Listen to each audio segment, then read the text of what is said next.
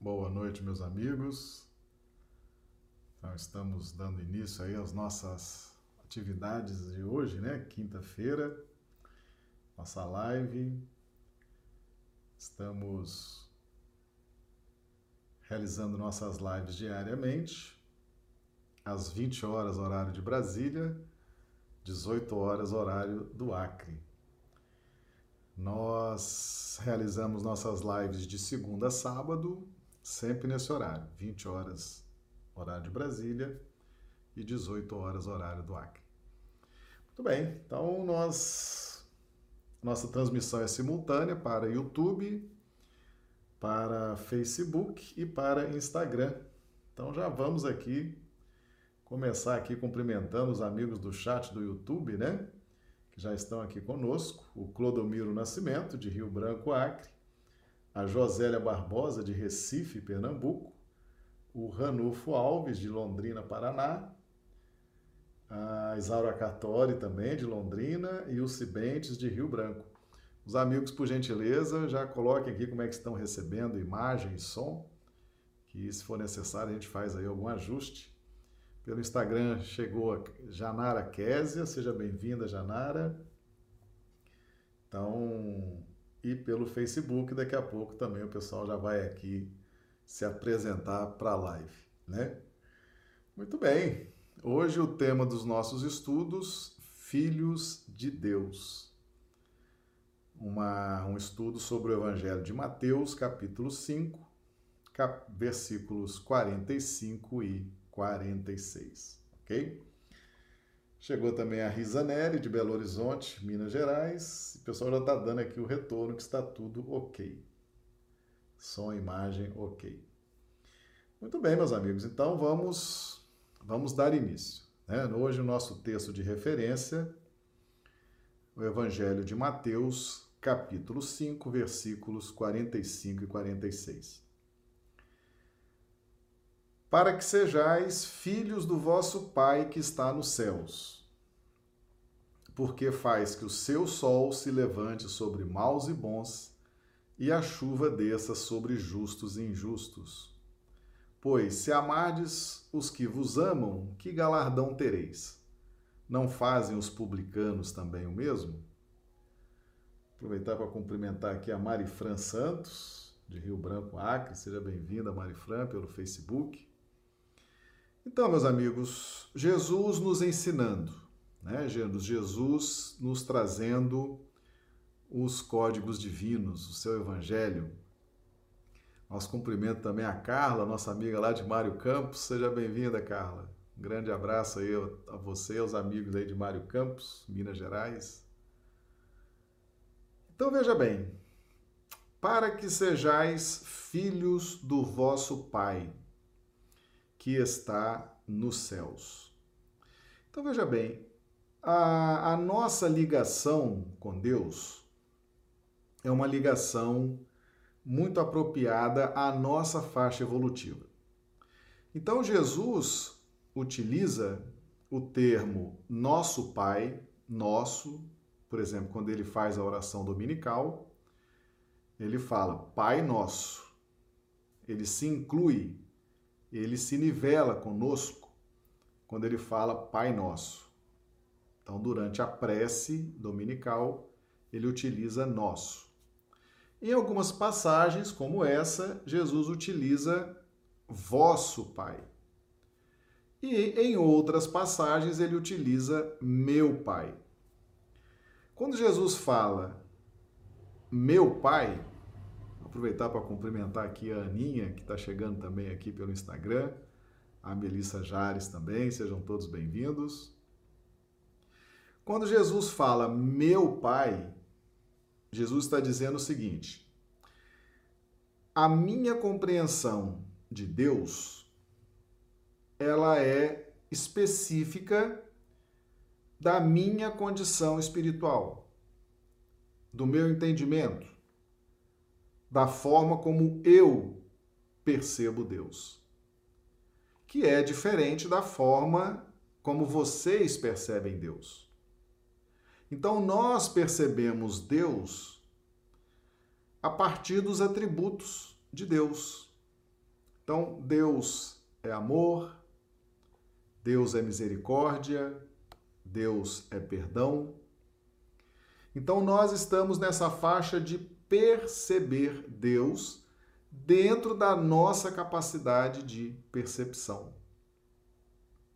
E esses atributos divinos, eles sempre foram trazidos a nós no Velho Testamento, no Evangelho do Cristo, com a doutrina espírita. Então nós sempre conhecemos Deus a partir dos atributos. E vamos aqui selecionar amor, misericórdia, perdão. Então, vosso Pai, Jesus nos ensina a nos relacionarmos com Deus a partir dos atributos que já descobrimos acerca da divindade.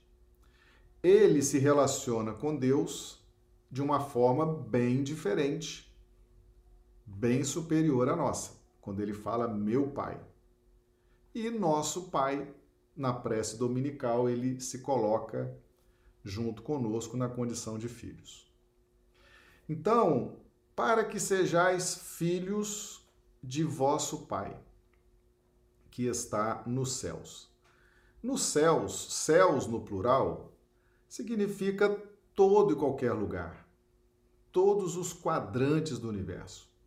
E na nossa vida íntima também, na nossa intimidade espiritual. Deus está lá. Inclusive, a lei de Deus está gravada na nossa consciência conforme registrado em um livro dos Espíritos. Nosso cumprimento também a Rosana Lely, chegando aqui pelo Facebook. Então nós já temos a percepção de Deus e ele está nos céus. Céus, todo e qualquer lugar, inclusive a nossa intimidade, inclusive na nossa essência espiritual. Mas a condição de filhos de nosso Pai é uma condição que está relacionada. Então, esse título de filhos, filhos de vosso Pai, Jesus quer criar uma identificação conosco. Ele quer que nós sejamos efetivamente filhos, ou seja, observemos a, as leis de Deus. Deus é amor, Deus é misericórdia, Deus é perdão.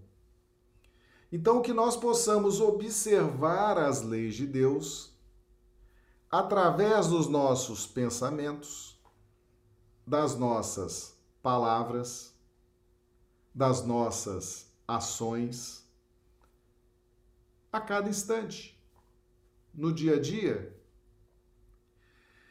Muitos de nós não nos damos conta dessa condição de filiação de Deus. E muitas vezes nós até dispensamos Deus dessa condição de pai. Porque não não nos identificamos. Não fazemos questão e acabamos dispensando Deus desse contexto dessa condição de pai, ele é o nosso pai. Mas nós dispensamos pelo nosso afastamento, pela nossa indiferença. Nosso cumprimento também ao Fernando Novelli, chegando pelo Instagram. Então, para que nós sejamos filhos, para que sejais filhos de vosso Pai, então Jesus nos apresenta o caminho para que a gente comece a se integrar no amor, na misericórdia, no perdão. Que nós também possamos ser amorosos, misericordiosos, tenhamos uma capacidade de perdoar, ou seja, tenhamos os mesmos atributos daquele que nos criou. Para que isso aconteça, nós temos que observar as leis de Deus. Nós temos que cumprir as leis de Deus nós temos que voluntariamente aderir a essas leis de Deus. Mas Jesus, especificamente nessa pauta, porque Jesus é a personificação do amor. Então, os atributos de Deus que Jesus destaca para que nós sejamos filhos do Pai? Amor, misericórdia, perdão. Observância da lei na forma de pensar, na forma de falar, na forma de agir, na forma de nos conduzirmos diante de outras pessoas, na forma de nos conduzirmos diante das situações da vida. Então Jesus, ele quer que nós nos unamos ao Pai. Ele quer que nós tenhamos essa ligação com Deus. Ele quer que nós possamos assumir a condição de filhos de Deus. Para que nós possamos assumir essa condição, nós temos que seguir as leis de Deus. Na forma de pensar, falar e se expressar, se conduzir, dos comportamentos. Então, para que sejais filhos do vosso Pai que está nos céus. E aí Jesus começa a falar do poder de Deus, porque faz que o seu sol, o seu sol, esse seu sol, mostra a magnitude de Deus, mostra o poderio de Deus. O sol representa luz, representa vida, o sol representa nutrição, o sol representa ensinamento, o sol representa vitalidade. Isso tudo está nas mãos de Deus. E na medida que nós somos filhos de Deus, cumprimos as leis de Deus, observamos as leis de Deus no pensar, no falar e no agir, Deus faz com que o seu sol, a sua magnitude, o seu poder se levante sobre maus e bons. Essa ordem aqui, maus e bons, é uma ordem proposital. Por quê? Porque é preciso que os maus sejam, primeiramente, atendidos sejam primeiramente alcançados pelas luzes divinas, pelo socorro divino, pelo amparo divino. Então, aqueles que são mais necessitados têm prioridade dos cuidados de Deus.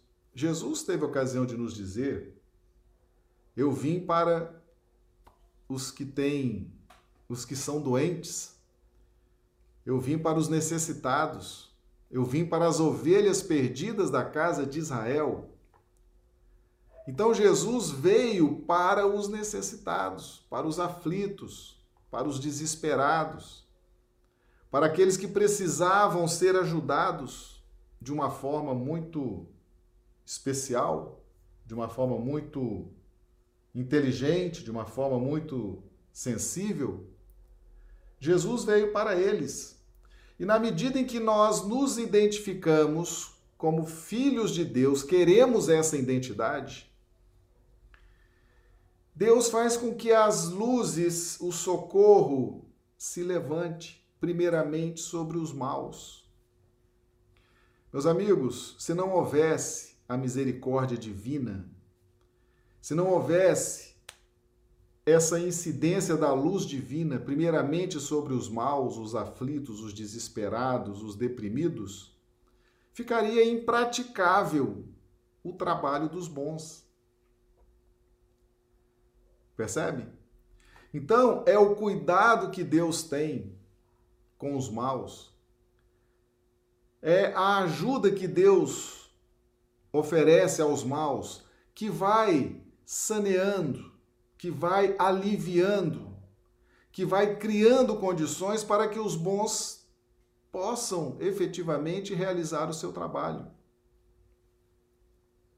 Então, a misericórdia divina, o amparo divino, o socorro divino é primeiro para os necessitados. Porque os bons já estão no caminho. os bons já estão no meio do caminho, já estão integrados, já estão inseridos, já estão praticando bem, já estão, mesmo com as suas imperfeições, mas já estão dando passos expressivos na evolução espiritual. E a chuva desça sobre justos e injustos. Aqui, então, o sol se levanta, o socorro, a luz, a orientação, a educação, primeiro para os maus, os mais necessitados. E a chuva desça sobre justos e injustos. A chuva aqui representa dificuldades, empecilhos, desafios. Essa circunstância das dificuldades, dos desafios, dos empecilhos, das grandes tarefas, dos obstáculos, primeiro vem para os justos. Por quê? Porque os justos, o conceito de justo é aquele que já tem, de alguma forma, mesmo com as suas imperfeições, ele já tem uma consciência tranquila. Ele já encontrou o caminho. Ele já está dando passos fortes na sua evolução espiritual. Então, as dificuldades, os empecilhos, os dramas, o trabalho, tudo isso primeiro para quem suporta, para quem já está em condições de vencer essas dificuldades com lucidez, com sabedoria, com discernimento. E depois, então, os injustos, que também receberão a, a chuva no sentido dos desafios para o próprio crescimento. Então, Deus, na medida em que nós nos vinculamos a Deus, quando a gente parar de dispensar Deus da nossa vida, porque muitas vezes nós é que dispensamos Deus do trabalho de pai, né? dos cuidados de pai, da proteção de pai.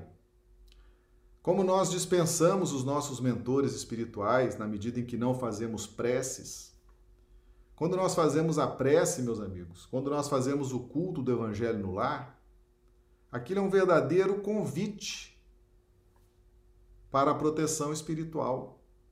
Quando nós oramos, pedimos a proteção, fazemos o culto, pedimos a proteção para o nosso lar, fazemos as preces, nós estamos convidando os bons espíritos para que venham nos proteger, para que venham nos ajudar. Na medida em que nós não oramos, nós estamos dispensando. Estamos dizendo para eles: não, não preciso da sua ajuda, não preciso do seu amparo, não preciso da sua proteção. Então nós estamos dispensando. Somos nós que dispensamos Deus da sua função de Pai. Somos nós que dispensamos Jesus da sua função de Mestre. Somos nós que dispensamos nossos mentores espirituais da sua condição de proteção, de orientação, de direção. Então Jesus quer que a gente pare de dispensar Deus da nossa vida. Jesus quer que a gente se vincule ao Pai, passe a viver nessa faixa de amor que ele inaugura no planeta, ensinando e vivenciando Jesus deseja que nós possamos nos vincular a Deus, cumprindo as leis divinas, no pensamento, nas palavras e nas ações. E na medida que nós nos vinculamos a Deus, Deus vai fazendo que o seu sol se levante sobre maus e bons. Nós receberemos os raios de sol, de instrução, de vida, mas os maus também, eles também serão ajudados. Porque se eles não forem ajudados, para os bons fica impossível. Quer um exemplo? Exilados de capela. Exilados de capela. Parábola do joio e do trigo. O joio e o trigo crescem juntos, mas chega um determinado momento que as características ficam bem definidas. Porque joio e trigo são duas plantas muito parecidas. Enquanto elas estão crescendo, você não consegue identificar qual é o joio e qual é o trigo. Mas elas crescem e as características ficam bem diferentes. Aí é a hora então de você arrancar o joio, sem arrancar o trigo, você arranca o joio e queima, joga fora. Foi o que aconteceu com os exilados de Capela. Quando aquele orbe atingiu uma determinada condição espiritual, não havia mais possibilidades daqueles espíritos permanecerem lá. Eles bagunçavam aquele orbe, eles atrapalhavam aquele planeta, eles atrapalhavam a vida dos bons que precisavam se consolidar nos valores conquistados com muito esforço, com muito suor.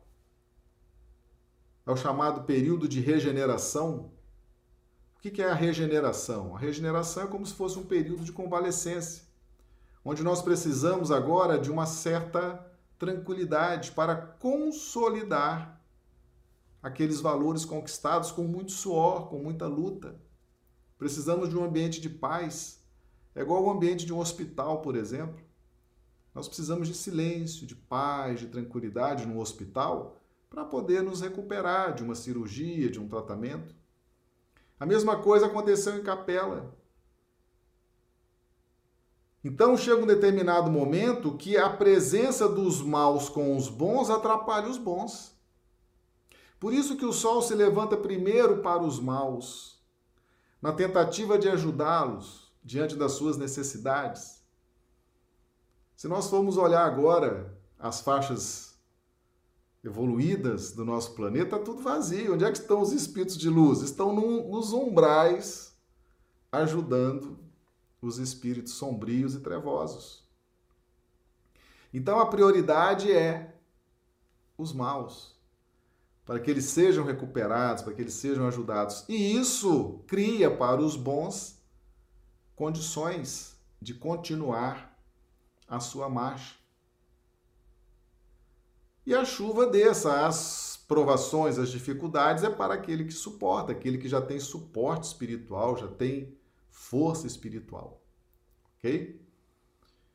Então, para que sejais filhos de vosso Pai, que estás nos céus, porque faz que o seu sol se levante sobre maus e bons, e a chuva desça sobre justos e injustos. Então, o que significa isso? Quanto mais conectados com Deus, seguindo as leis de Deus, pelo pensar, falar e agir, mais providência divina na nossa vida. Mais providência divina sobre os maus. Aqueles que podem nos atrapalhar a caminhada, aqueles que podem nos dificultar a marcha, ajuda sobre eles, vem ajuda, vem orientação, vem pacificação, Quanto mais vinculado a Deus, quanto mais seguindo a vontade de Deus, mais Deus coloca à nossa disposição seus trabalhadores para criar condições para que a gente continue evoluindo.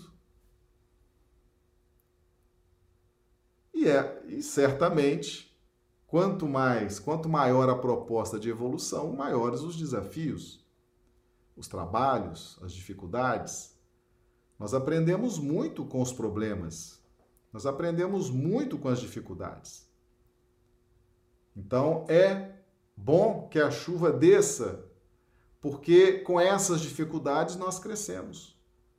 Com esses problemas nós crescemos.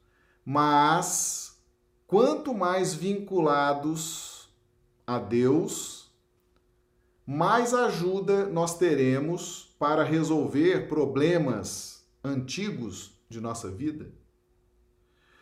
Trabalhadores do Cristo, trabalhadores de casa espírita, aqueles que estão se esforçando, quanta ajuda esses trabalhadores recebem? Quantos adversários são tratados no plano espiritual? Cada trabalhador, cada pessoa que frequenta a casa espírita, Muitas vezes a gente adentra a casa espírita e na porta ali já ficam os nossos obsessores. E muitas vezes os nossos adversários já são tratados pela equipe espiritual da casa espírita. Por quê? Porque nós estamos querendo ser filhos de Deus, seguir as leis de Deus, pelo pensar, pelo falar, pelo agir. Quanto mais nós nos aproximamos de Deus, mais a misericórdia divina recai sobre nós. Às vezes você está frequentando a casa espírita, está trabalhando na casa espírita, você nem imagina o que a espiritualidade está fazendo com seus adversários, obsessores, está doutrinando, está evangelizando e eles estão, estão te deixando, estão te deixando em paz. Então vamos buscar Deus, vamos buscar a condição de filhos de Deus, para que o sol se levante sobre os maus e nós possamos então respirar e caminhar e agir e crescer. Temos que ser filhos de Deus, porque Deus é amor, é misericórdia, é perdão. Vale a pena nos esforçarmos para adquirirmos a condição de filhos de Deus. Vamos dar mais uma volta aqui no YouTube, né? Que a turma vai chegando. Vamos cumprimentar aqui a turma. A Luzelir Lima, de Chapada dos Guimarães, Mato Grosso. A Valdirene, de Ivaiporã, no Paraná.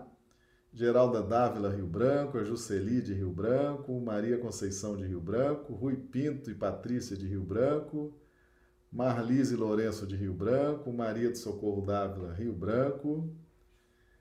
Josélia já pergunta: a chuva representa a justiça de Deus? Deixa eu só acabar de cumprimentar aqui, Josélia. Raquel, seja também bem-vinda, Raquel. Adil Bezerra de Manaus, Amazonas. André de Macapá, no Amapá, Hilda Mira, de Valentim, Gentil, Noroeste Paulista, Consuelo Badaró, de Belo Horizonte, Minas Gerais. Então, a pergunta da Josélia: a chuva representa a justiça de Deus? Pode representar a justiça de Deus, como pode representar as circunstâncias naturais de um planeta de provas e expiações. Porque nós crescemos, Josélia, em cima das dificuldades. Nós crescemos em cima dos problemas, em cima dos desafios. Então, a justiça divina, na sua feição de recompensa ou de correção, pode sim estar inserida nesse contexto de chuva. Mas a chuva a que se refere o versículo são as oportunidades de crescimento na pauta do esforço. Aquele esforço extra, aquela dificuldade, aquela prova, aquela complicação, certo? Porque é necessário que isso aconteça nas nossas vidas para que nós possamos crescer, certo? Então, não necessariamente a justiça divina. Até porque quando nós já estamos caminhando vinculados a Deus, cumprindo as leis de Deus, a justiça divina se suspende principalmente no seu aspecto de correção. Ok? Outra pergunta da Josélia. O sol se levanta sobre os maus e bons e a chuva desce sobre justos e injustos. O que significa antítese sol e chuva, levantar e descer? A, a, a literalidade aqui, ela não faz muito sentido, né? Porque o sol se levanta e se põe o sol também se levanta e desce, né? E a chuva só desce, o que é a chuva? A chuva é água, né? A chuva só desce porque a água subiu. Então, a literalidade de levantar e descer não faz muito sentido quando nós aprofundamos o que seja o sol e a chuva.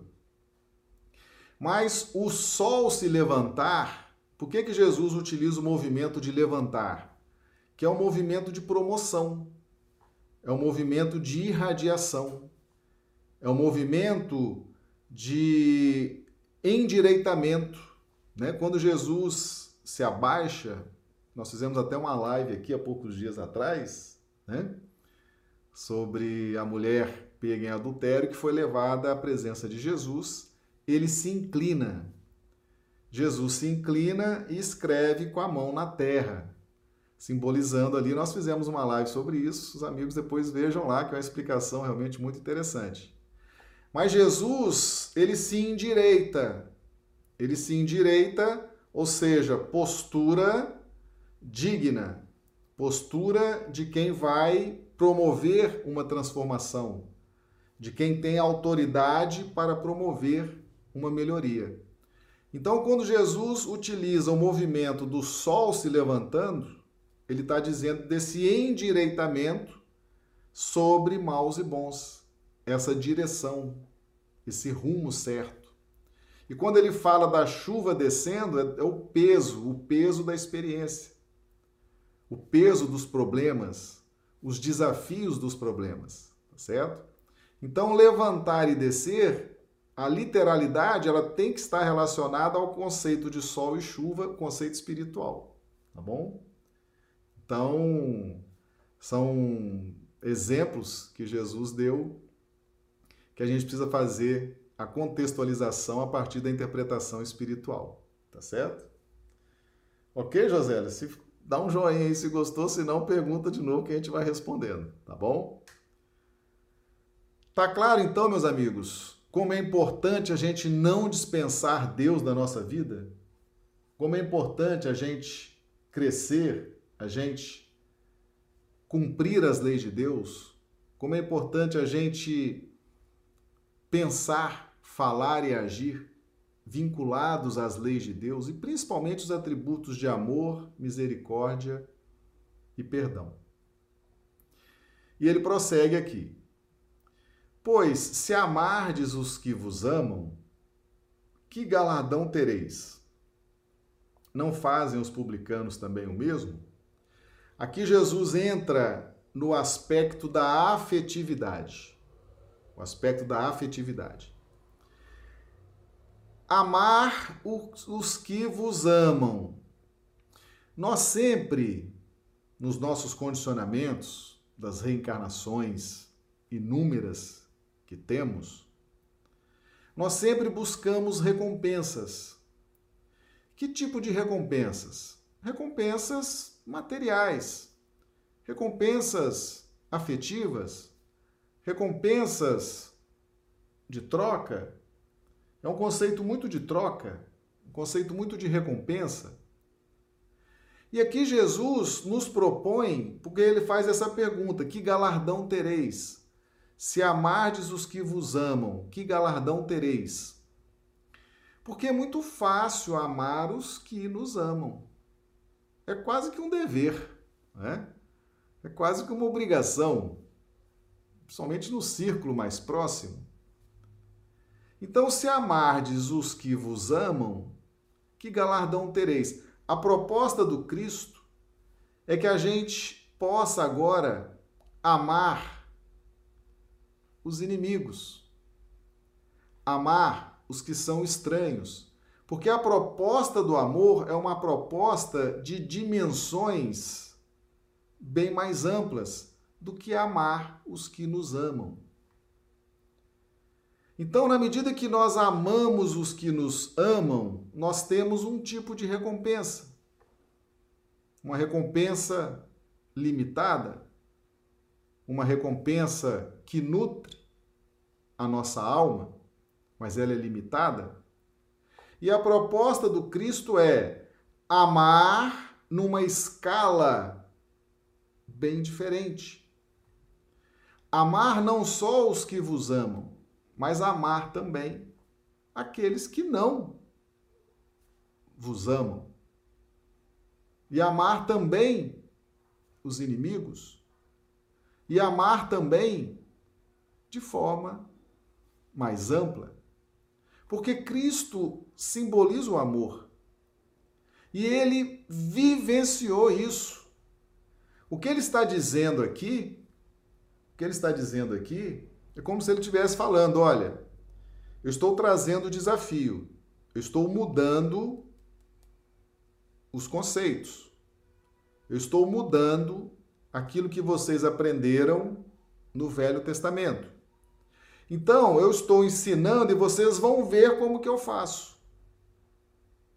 Vocês vão ver o que é o amor numa dimensão maior, eu vou amar meus inimigos, vou amar aqueles que não me amam, vou amar os necessitados, vou amar a Deus. E ele então ensina e nos alerta: me observem, vejam como eu faço. Então, a recompensa agora, ela é uma recompensa na intimidade espiritual.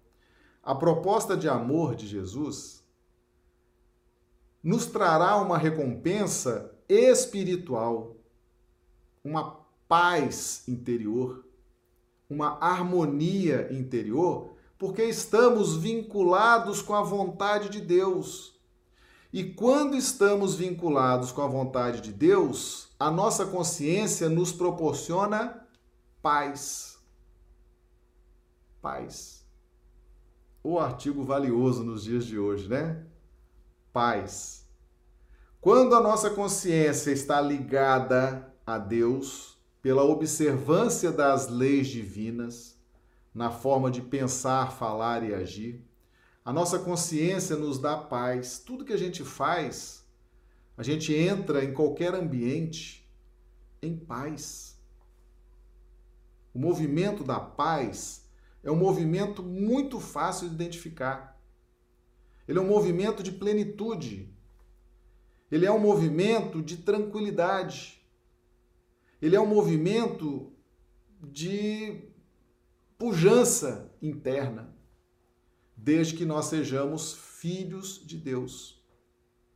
Então, a recompensa para os filhos de Deus que começam a vivenciar o amor, que é o ponto delicado do sentimento, e lembrando que o sentimento ele é o desdobramento do instinto, já estudamos isso em algumas lives aqui no canal. E o amor é esse ponto delicado do sentimento que nós estamos agora engatinhando, descobrindo. Na medida em que nós amamos e nos vinculamos à vontade divina, surge a paz. Surge a paz.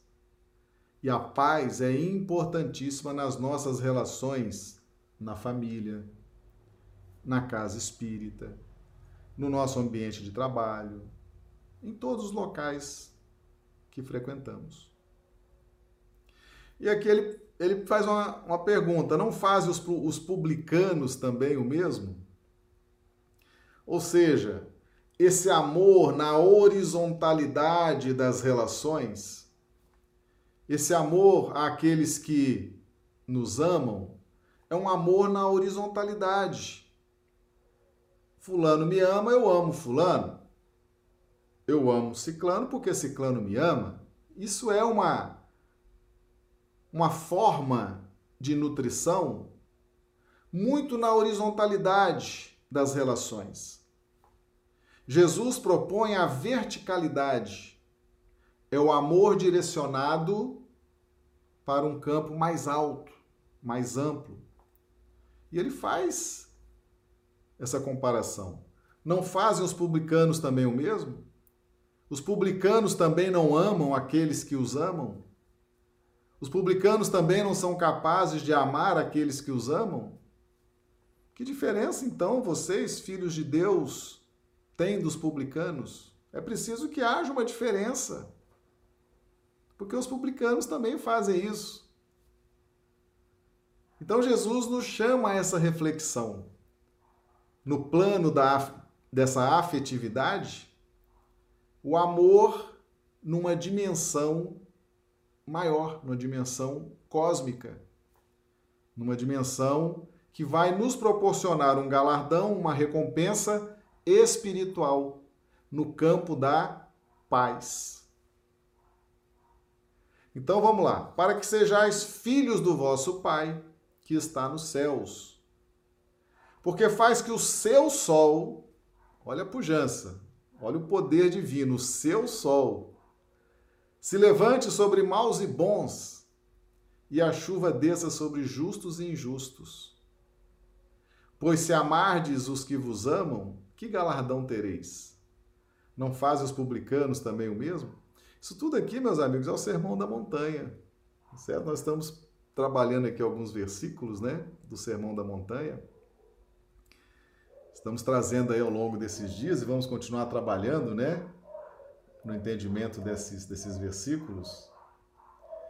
Então, o ponto nuclear desses dois versículos: sermos filhos do nosso Pai, do vosso Pai, aquele Pai que nós compreendemos, aqueles atributos divinos, nós temos que ter aqueles mesmos atributos. Buscar ter os mesmos atributos, principalmente amor, misericórdia e perdão. São atributos impressionantes e que nos ligam muito a Deus. Tá? E lembrando sempre que se não houver ajuda da espiritualidade, não houver ajuda dos nossos mentores espirituais, não houver ajuda dos espíritos benevolentes agindo sobre os maus, trabalhando, ajudando, cristianizando, orientando, ficaria extremamente impraticável o trabalho, a vivência dos bons, tá certo? E quanto mais vinculação, mais ajuda você vai receber. Você não imagina a ajuda que você receberá se você se vincular à vontade de Deus. Quantos adversários do passado serão alcançados pelas forças divinas para te ajudar? Quantas desavenças serão criadas circunstâncias para que elas sejam resolvidas? Quantas situações serão planejadas e criadas para te ajudar nessa desvinculação com os atritos, com as dificuldades do passado, do presente, com essa vinculação, essa titulação, filho de Deus, certo? E quanto mais nós nos vinculamos a Deus, é como se Deus estivesse acelerando o nosso processo evolutivo.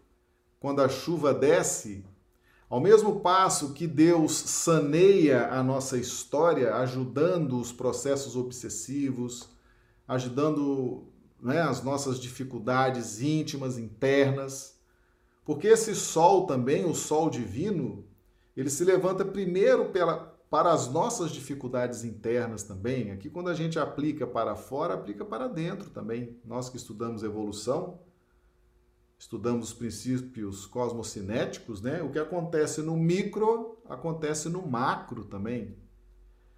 Então é preciso que o sol divino primeiro atinja as nossas próprias dificuldades para saneá-las, para melhorar-nos e para que isso aconteça, logo vem a chuva, para que a gente possa consolidar aquela melhoria. Então, sol e chuva estarão sempre juntos. Sol saneando, iluminando, trazendo conhecimentos, e a chuva para que a gente vença o obstáculo, vença a dificuldade, vença o desafio depois que o sol tenha nos iluminado e nos trazido os subsídios do conhecimento que necessitamos. Realmente são dois versículos extraordinários, né? Para que sejais filhos do vosso Pai. Então existe sim uma condição. Nós somos filhos, meus amigos. Nós somos filhos de Deus. Não resta dúvida que somos filhos de Deus mas filhos por titulação. Somos filhos. Deus nos criou, nós somos filhos.